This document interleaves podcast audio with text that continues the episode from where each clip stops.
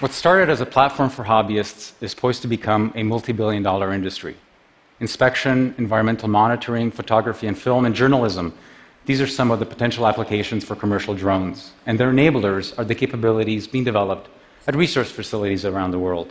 For example, before aerial package delivery entered our social consciousness, an autonomous fleet of flying machines built a six meter tall tower composed of 1,500 bricks in front of a live audience at the Frac Center in France. And several years ago, they started to fly with ropes. By tethering flying machines, they can achieve high speeds and accelerations in very tight spaces. They can also autonomously build tensile structures. Skills learned include how to carry loads, how to cope with disturbances, and in general, how to interact with the physical world. Today, we want to show you some new projects that we've been working on. Their aim is to push the boundary of what can be achieved with autonomous flight. Now, for a system to function autonomously, it must collectively know the location of its mobile objects in space. Back at our lab at ETH Zurich, we often use external cameras to locate objects which then allows us to focus our efforts on the rapid development of highly dynamic tasks. For the demos you will see today, however, we will use new localization technology developed by Verity Studios, a spin off from our lab. There are no external cameras. Each flying machine uses onboard sensors to determine its location in space and onboard computation to determine what its actions should be. The only external commands are high level ones, such as takeoff and land.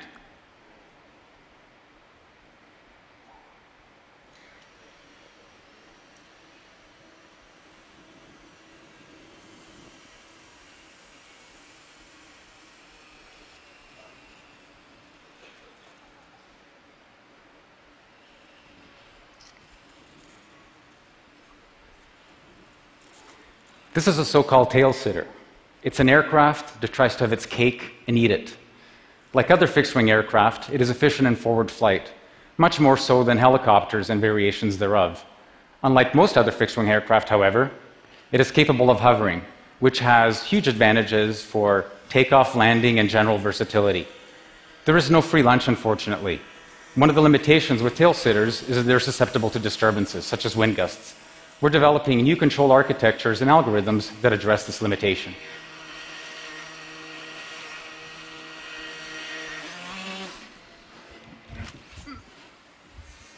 The idea is for the aircraft to recover no matter what state it finds itself in.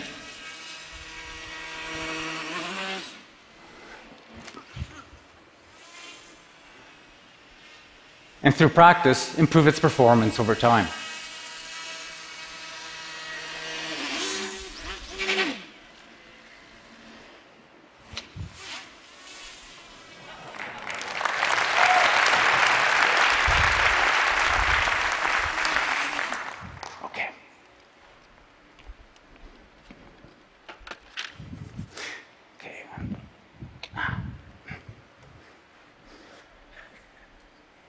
When doing research, we often ask ourselves fundamental, abstract questions that try to get at the heart of a matter. For example, one such question would be What is the minimum number of moving parts needed for controlled flight? Now, there are practical reasons why you may want to know the answer to such a question. Helicopters, for example, are affectionately known as machines with a thousand moving parts, all conspiring to do you bodily harm. It turns out that decades ago, skilled pilots were able to fly remote controlled aircraft that had only two moving parts a propeller and a tail rudder. We recently discovered that it could be done with just one. This is the monospinner, the world's mechanically simplest controllable flying machine, invented just a few months ago. It has only one moving part a propeller. It has no flaps, no hinges, no ailerons, no other actuators, no other control surfaces, just a simple propeller. Even though it's mechanically simple, there's a lot going on in its little electronic brain to allow it to fly in a stable fashion and to move anywhere it wants in space. Even so, it doesn't yet have the sophisticated algorithms of the tail sitter, which means that in order to get it to fly, I have to throw it just right. And because the probability of me throwing it just right is very low, given everybody watching me, what we're going to do instead is show you a video that we shot last night.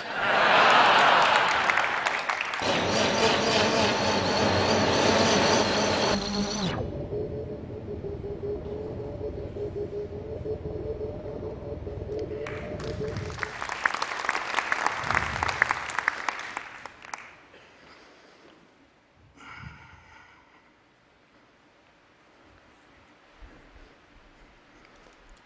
the monospinner is an exercise in frugality, this machine here, the Omnicopter, with its eight propellers, is an exercise in excess. What can you do with all this surplus? The thing to notice is that it is highly symmetric. As a result, it is ambivalent to orientation. This gives it an extraordinary capability. It can move anywhere it wants in space, irrespective of how it, where it is facing and even of how it is rotating. It has its own complexities, mainly having to do with the interacting flows from its eight propellers. Some of this can be modeled, while the rest can be learned on the fly. Let's take a look.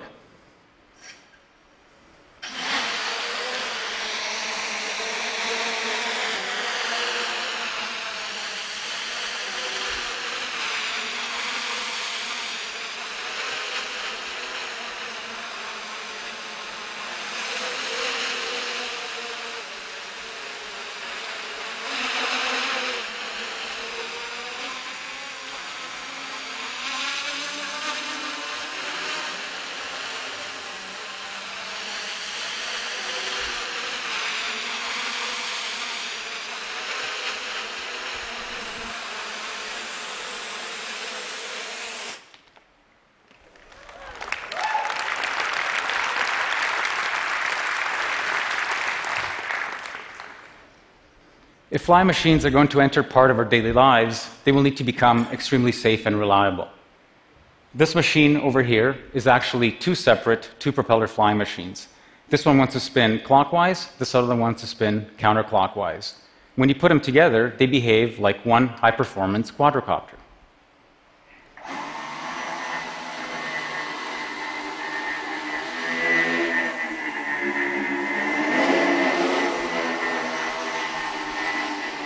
If anything goes wrong, however, a motor fails, a propeller fails, electronics, even a battery pack, the machine can still fly, albeit in a degraded fashion. We're going to demonstrate this to you now by disabling one of its halves.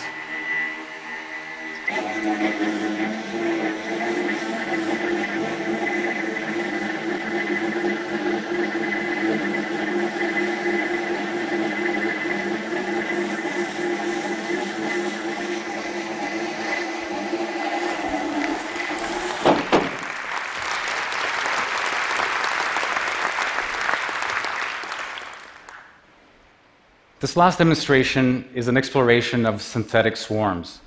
The large number of autonomous, coordinated entities offers a new palette for aesthetic expression. We've taken commercially available micro quadcopters, each weighing less than a slice of bread, by the way, and outfitted them with our localization technology and custom algorithms. Because each unit knows where it is in space and is self controlled, there is really no limit to their number.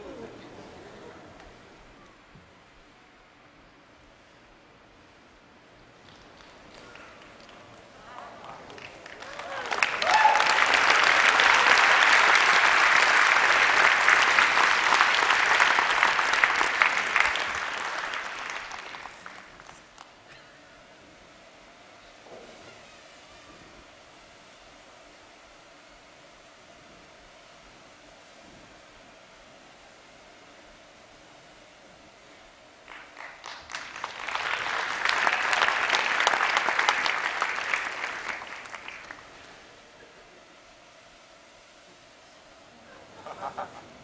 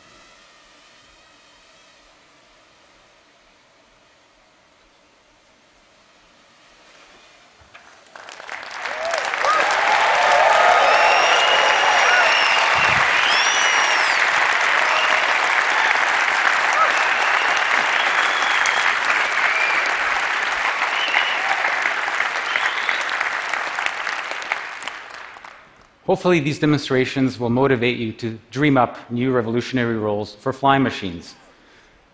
That ultra safe one over there, for example, has aspirations to become a flying lampshade on Broadway. the reality is that it is difficult to predict the impact of nascent technology. And for folks like us, the real reward is the journey and the act of creation. It's a continual reminder of how wonderful and magical the universe we live in is, that it allows creative, clever creatures to sculpt it in such spectacular ways. The fact that this technology has such huge commercial and economic potential is just icing on the cake. Thank you.